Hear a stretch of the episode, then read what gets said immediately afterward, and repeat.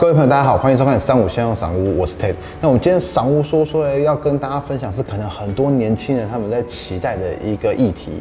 我们平常买成屋的时候，因为门槛比较高，因为自备款很高嘛，动不动要准备个两三百万、四五百万，所以很多人就会去选择买预售屋，因为预售屋前面首付的话是比较弹性的。但又牵扯到一个话题啊，很多人说预售屋不能买，觉得对于预售屋来说很多未知和害怕，所以我们今天就要来讲，既然我的条件只能选择买预售屋的时候，合约上应该要注意哪些事情？大家就是要有看懂合约的能力，因为合约这两个字基本上它就是一个规范，不管是买方也好，卖方也好，是双方互相的东西。这次主题呢，主要是来自于有一个粉丝，他买预售到最后缴付，他发现很多问题，而且遇到的还是上市贵的品牌。那我们不特别去讲是哪一间，因为我觉得双方都有各自的责任，不能单单推给买方或者是卖方。合约的种类它非常的多元，而且牵扯的细节是非常的繁杂，甚至不同的建商、不同的销售单位，他们在运作的时候，都可能还会有一些合约以外的附约，甚至是磋商条款。接下来节目都会跟大家分享。待会我约了这个乐杰斯的专案皮卡丘，大家有看过乐杰斯的影片？以这一行来讲，我觉得他算是代销业里面蛮老实的。我们待会先有一段去拜访他，看看他们的合约，还有关于他认为如果是消费者的话，应该要重视哪些事情。好，我们走吧，Go。我们先回到乐杰斯的现场，是因为乐杰斯还不是成屋嘛，还不是啊，现算预售嘛。算预售。 我们今天就来检视皮卡丘的合约。好啊，来来来检视。一般消费者很多人在买房子、哦，预售屋跟成屋的形式不太相同，所以很多客人会觉得，嗯，怎么第一个关卡除了面对完价格之后，第二个要面对的是合约的本身，因为对这个地形化契约来讲，很多的问号在里头。政府为了保护消费者哦，在这一块里面，其实它有定定预售范本的这个部分，特别讲的是应记载跟不应记载的部分，在内政部是下载得到的。一般人的合约不一定要跟它上面一模一样，对不对？它不会是一模一样，但是它里面该做的就是政府要求你要记载的，你一定要讲的事情。对，一定要讲，一定要记载。预售屋在买到它的时候，房子跟土地是没办法合在一起的，所以你通常会拿到两本合约书啊，一本就是房子的契约，一个是土土地地的契的约。对，等到你房子买好之后，这两本就会合在一起，就变成一张权状。对，那房子可能就在你名下，那土地也会在你名下。交屋的时候嘛，嗯交屋的时交候，就代书会帮你处理那些事情。你之前买过预售屋吗？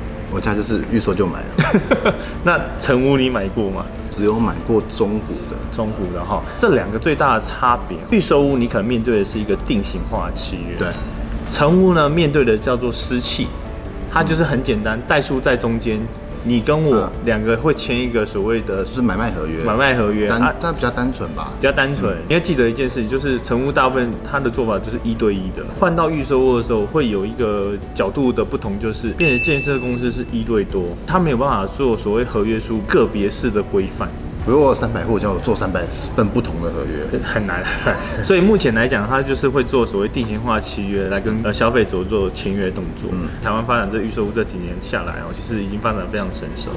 常听到一些健身不见了哦，有一些建商消失了，不用怕的是，因为定型化契约里面其实有一些保护消费者权利的部分、哦，开头一定会特别讲到这个所谓审阅期的部分。这个部分哈、是政府保障消费者权利至少五天以上的审阅期，对这是不可被消灭的对，。没错，这个时间点，你可以做任何所谓合约撤销的动作，这跟你买保险一样。你在腰保期的过程之中，有一个月你可以去做选择，这样。政府为了在保障消费者的权益的过程中哦，其实你到每一间代销公司都一样，你也可以主动开口跟每一个销售的小姐或销售方或者是代销方，跟他们借阅合约审阅本回去。照理说每一个现场它都有公开的，可以我们让对民众带回去看。目前的政府要求是这个一定要公开审阅，会有一份放在案层或者是在现场直接翻阅。那你要借阅回去也是可以。合约一本就是这么厚，所以要看很久。我们抓重点看。很多人对于这个字看到字很多，就是会有一点阅读障碍，有没有？嗯，所以他可能没有办法全部看完，对然后他跳着看又觉得哎、心里面很不踏实。嗯，如果啦没有办法完全了解合约或没有办法完全看懂的话，至少有几个消费者一定要注意的，就是一定要保障到自己权益的，跟我们分享一下。第一个是当你买的预售屋，嗯跟成屋因为不一样，因为它看不到，对所以你买的其实是一个权利，对它有承诺你在什么样的一个时间点的完工，是里面其实都会载明这些事情。嗯嗯，新房子不用担心是它没有人用过，就是一手屋的一个概念在那边。没错它不会像东湖屋你在买的时候，它还还有要屋况啊，它屋况要检检查。对，，第二部分哈是每一每一个合约里面的，我一直讲说它是帝王条款，就是保护消费者的卖方对广告的义务，我必须确保广告内容的真实性。对所有的预售屋你看到的 DM 啦、销售海报啦、嗯所有给你的资料啊，其实都视为契约的一部分。对，那所以都要收集。都要说好，这个是很重要的事情。合约书里面最重要的部分哦，是要载明您在这里面所要尽的义务是什么。我们消费者最大的义务在哪边？其实就是付钱。对啊，对，就是付钱。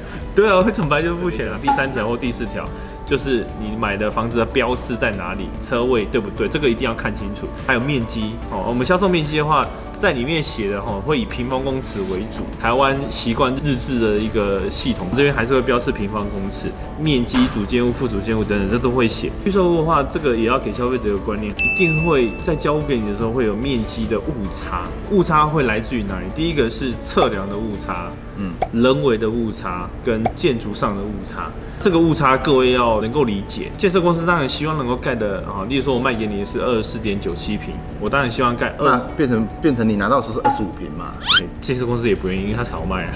你听得懂吗？嗯例如说我我卖给你一百平的房子，可是我我不小心多盖到一百三十平，当然不可能发生。一百零三平有可能，啊，对，一百零三平也不也可不能，太可能哦，好差三平差太多。多盖了，那那消费者就要补价差回来，最多这内政部规定是补到百分之三，其他多盖的它话，就是一百零三平啊。对，那多盖的就是等于就送给你，嗯那少盖的话呢，那建设公司要退钱给你，对，少的话有底线吗？比如有一样是百分之三你，在买卖，可它如果会不会盖出来真的差百分之五？不可能吧？很少。那怎么办？你严重的话，你可以解除契约啊。如果主建物面积超过百分之三，买方可以解除契约。这是大家的权益哈。突然，建设公司钱收到了，然后不见等等一些问题，政府这边开始做一些旅保机制，现在比较少了啦，因为现在几乎要盖房子一定要有信托啊，目前呢，线上比较大家的，就是比较大的集团上啊。市贵公司。对，基本上你会发觉一个比较大的特征，就是你在预售屋的时候，你付的钱很少，嗯嗯，因为基本上他都已经自己去做融资、土地贷款等等的去盖房子，对他已经拿出一半的自己自由资金去盖这个房子，所以消费者只要拿一点点象征性的钱放在这里，其实说实在的，他说专款专用，短时间他也用不到。对对我我讲白了，所以现在是事实是这样是是是这样子，所以这不用太担心的部分，最重要的部分就是你如何付款。因为每家公司的付款方式都不同，预售屋最大的吸引人就是它付款会比较轻松弹性啦对，那最重要的部分是违约法则，因为这是权利跟义务的部分。嗯预售屋还有一个部分就是因为它的时间比较长，可能长达两年三年，对这时候人生会有一些变化。对，我就遇到过，嗯对吧？我们两个手牵手，很开心的来买一个房 子，她是我女朋友，好，我们决定要结婚要买了，就啊就退了。他们两个就分开了。嗯可是这房子怎么办？对， 所以他一开始登记两个人的名字嘛。对啊，登记两个啊，怎么办？对，要归谁？哎对因为他是买共同拥共同拥有对，嘛。这就是可以做让渡的行为。哦啊对哇这个其实在合约里面也有讲到哈，啊，那个所谓让渡的费用，哇让，渡的费用通常区间在哪里？千分之一，其实内政部也有写过了，规定的是千分之一，但是你可以建设公司可以少嘛？就看它里面有没有写啊。对，不能超过了。当然也有免免手续费的啊啦，例如说配偶，今天我跟嗯 Ted，、那我们两个就是先开放同性结婚，我们两个就先结婚就可以免手续费。这我我会付手续费。 没有，可恶！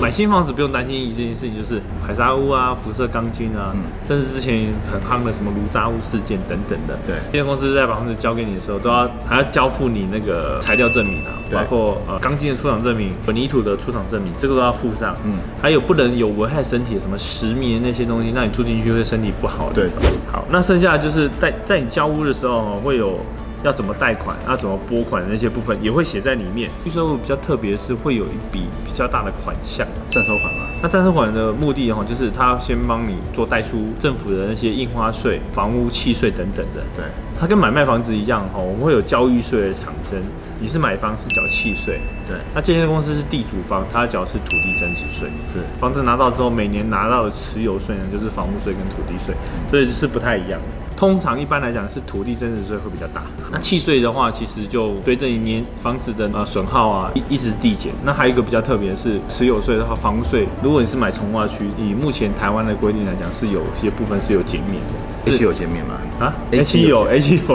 A 七有减免，那那 A 从化区七啊的土地增值税到时候会不会很贵？好，我们今天的播报就到这边，谢谢大家的收听。喜欢我们播报和喜欢我们节目的朋友们，记得订阅我们以及 YouTube 频道，或是加入三五先生赏屋脸书的讨论区，大家在那边可以良善的互动交流。大家再见，拜拜。